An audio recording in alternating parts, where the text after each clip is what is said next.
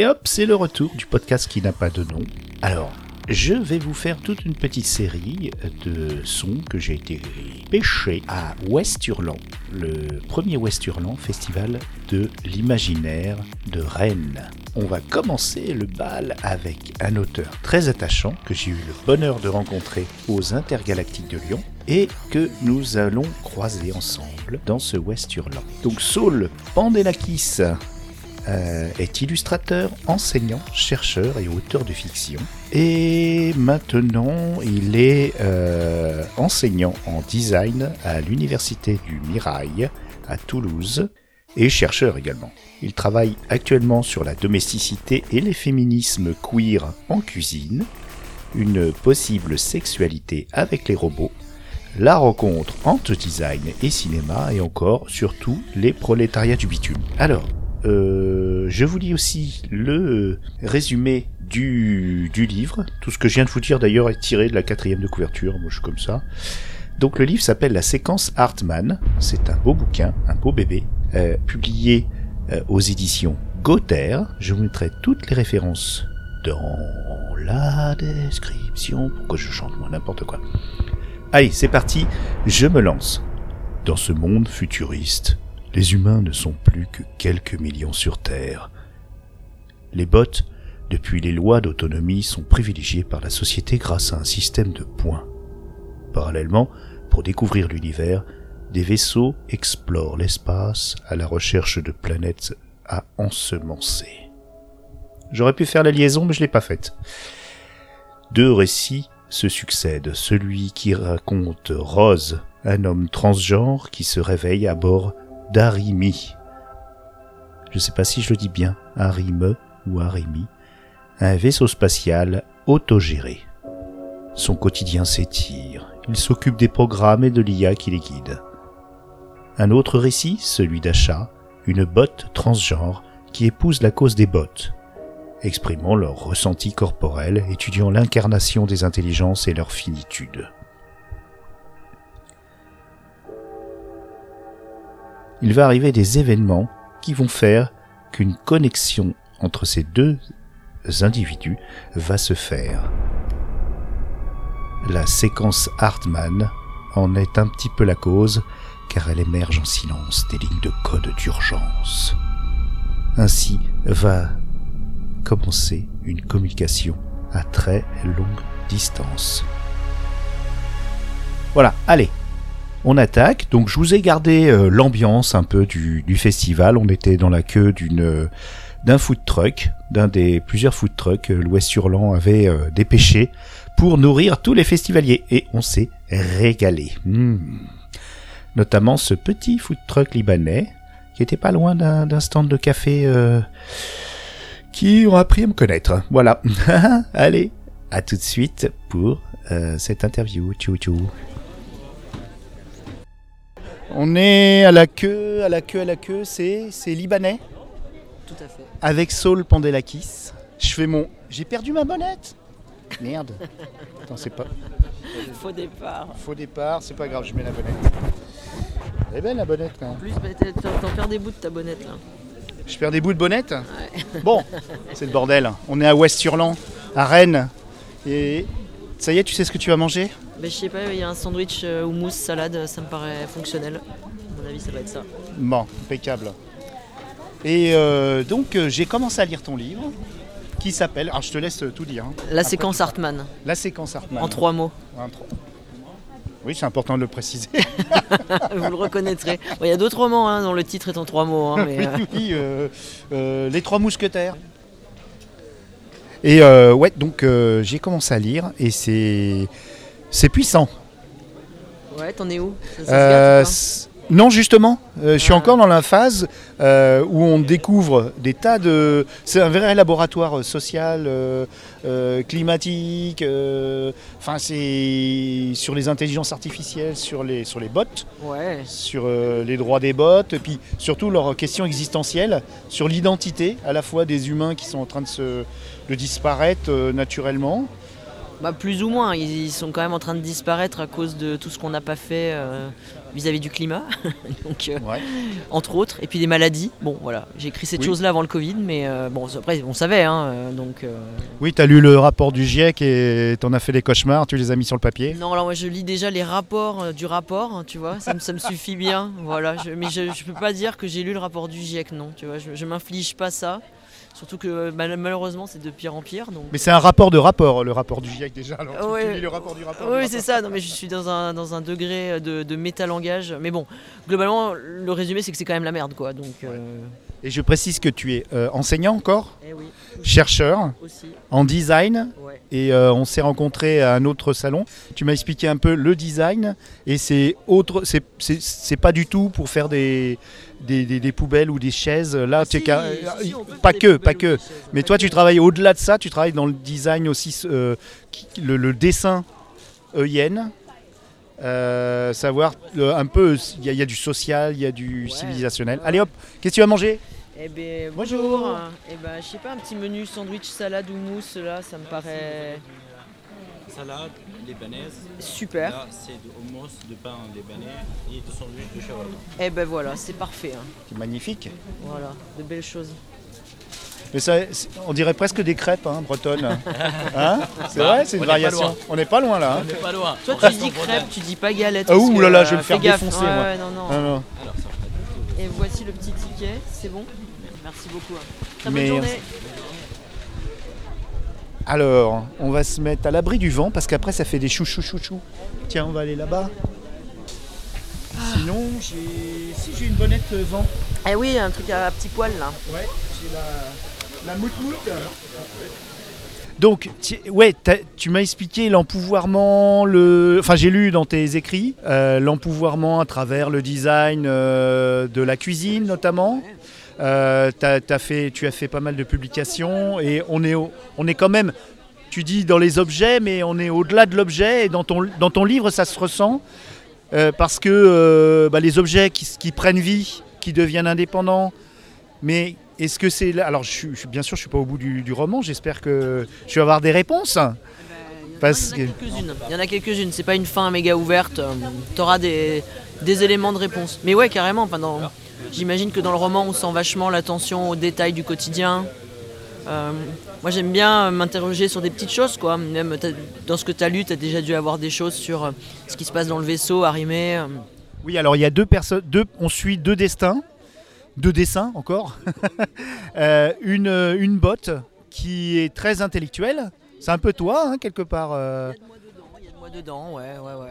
et donc qui vit dans la société sur Terre et qui vit tous les, toutes les modifications. C'est, c'est- tu vas très très loin dans, le, dans la description euh, de, de la société, mais c'est vraiment de l'anticipation. Quoi.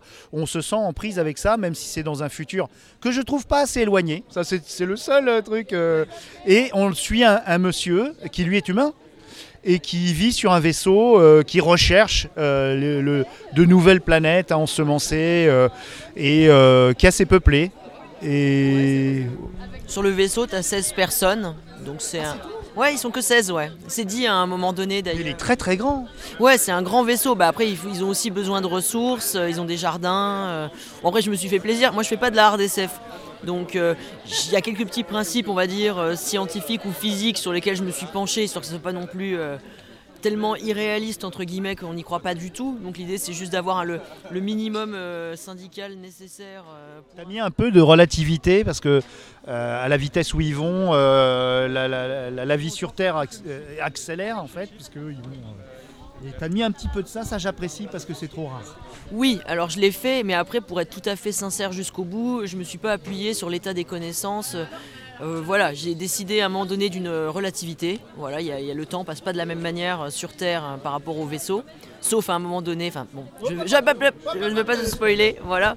Mais euh, j'ai juste fait pour que ça fonctionne et qu'on y croit. Voilà, après c'est juste ça. Et puis surtout que c'est pas mon propos. Moi, je suis pas, euh, je fais pas de sciences dures, euh, même. Et, et justement, euh, quand tu dis sciences dures, art d'SF et tout, moi ce, que, ce qui m'a plu aussi, c'est que c'est de la hard social SF parce que tu vas beaucoup plus dans euh, les rapports entre les gens, le- les interactions. Euh, Il y a pas trop de violence, il y en a un tout petit peu, mais moi j'aime bien quand c'est doux, que les enjeux sont pas. euh, il y a le cataclysme, mais les gens vivent dedans.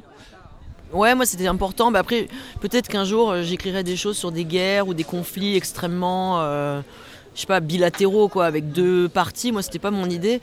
Là c'est plutôt d'aller sur des sujets qui me préoccupent. Donc il y a la question du service, il y a la question de la fragmentation du travail, la disparition de l'argent. Euh, il y a aussi la question du devenir de la police et de la violence d'État. Enfin, il y avait plusieurs thèmes comme ça que j'avais envie d'investir et pas forcément pour imaginer de manière très très éloignée de nous, mais voir aussi comme des petites logiques qu'on est en train de voir apparaître aujourd'hui euh, sont en fait en train, euh, bah, pourraient aller très très loin et peut-être beaucoup plus loin qu'on ne l'imagine, enfin, notamment avec une police privée. Euh, alors des gens vont dire que c'est peut-être mieux, enfin, ou la disparition de l'argent, est-ce que c'est pas mieux que d'avoir de l'argent? Moi j'essaie de montrer qu'il y a quand même des, des entourloupes là-dedans finalement. Ouais, tu pousses les, les, comme on dit, les potards à 11. Enfin, non, pas à 11. À 11, c'est euh, c'est Jean Barret. Lui, il met tout à 11. Toi, tu pousses les potards à 8. Euh, alors, le, premier tiers que j'ai lu, c'est vraiment un laboratoire, quoi. On voit euh, ce qui peut se passer. Et je suis impatient de. Comme tu dis, il y a des enjeux qui vont se, qui vont se dessiner et je suis impatient de lire ça. Bah ouais, parce qu'en fait, après, une fois qu'il y a les principes, surtout au niveau des bots, de leur existence, de ce qui sont, ils et elles d'ailleurs, sont capables de faire, il y a les relations et comment ces relations euh, vont, vont évoluer. Et puis il y a aussi la question des, de ces quêtes spatiales là, qui sont organisées par euh, une sorte de pseudo-NASA euh, qui s'appelle l'IRSIST, qui, est, bon, ouais, qui est une sorte de NASA. Il y a des missions qui sont organisées, là il va se passer des choses. Enfin, Il y a déjà une mission qui a disparu.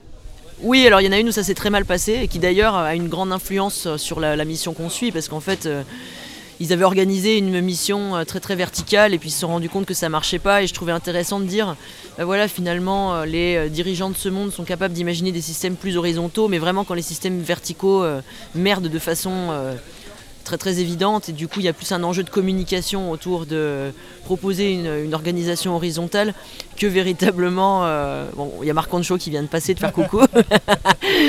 Ouais, du coup c'est plus faire de l'anarchie pour le côté euh, com que véritablement euh, proposer euh, une organisation autogérée véritable et entre guillemets sincère donc ça ça m'a intéressé mais c'est un livre qui est, gros, hein. donc il y a des gens qui aiment ça. Moi, je, fais partie des gens qui aiment ça. Un peu comme la différence entre les films et les séries, où les séries permettent d'avoir un, un univers complet, construit, dense, alors qu'un film, bon, bah, ça va trop vite. Et toi, tu fais donc, tu prends ton temps, et euh, voilà, faut être patient, mais alors, il y a aussi un truc qui est, frais, qui, alors moi qui suis euh, de, voilà, vieux blanc, euh, euh, j'essaye de, découvrir toutes les transidentités. Et même chez les bots, il y a cette fonction de transidentité. Et je m'aperçois que je suis plutôt content de vivre dans mon temps parce que moi j'ai trouvé ça normal. Ouais, hein, il y a même une scène d'amour avec la botte et ça passe quoi. Donc c'est bon, on est sur le bon chemin, tu crois? Ah ouais on m'en parle pas mais il y a une scène de cul hein, on peut le dire hein, on peut dire, Oh, oh, ça va. on peut dire cul sur Mana et Plasma Ah non, ça- alors ça, ça va être euh, en dehors de Mana et Plasma, ça va être euh, bon, tu- sur le podcast qui n'a pas de nom. ah bah voilà c'est pour ça que j'avais pas la ref C'est pas grave. Mais ouais, il y, a il y a une scène de, ouais, de sexe. Alors pareil, là, le sexe dans la SF, quand même, sujet, euh, sujet intéressant.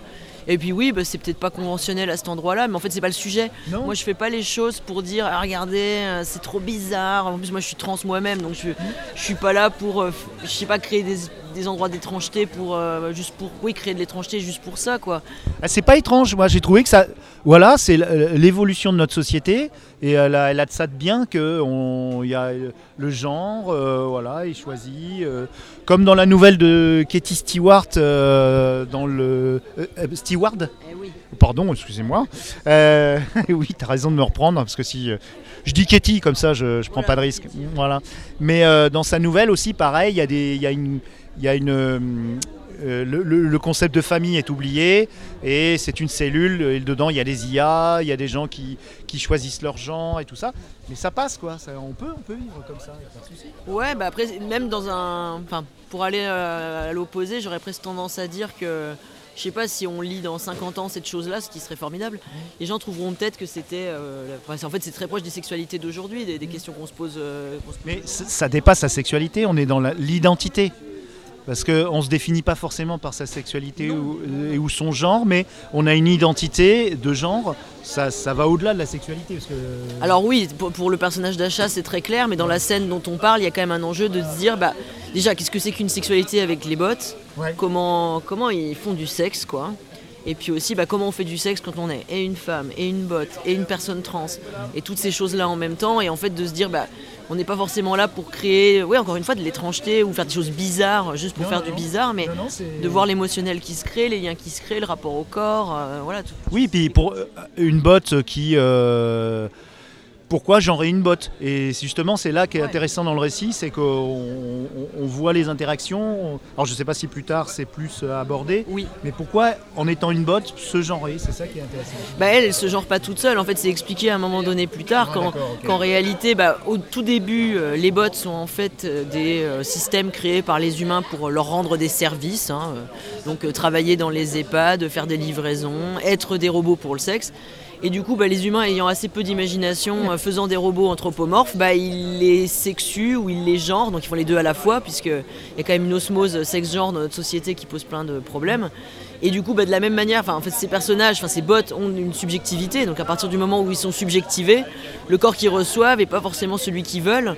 Et donc, à partir du moment où ils veulent pas avoir ce corps-là ou cette identité-là ou être perçus comme ça, la question de la transidentité de la, transition, elle peut se poser.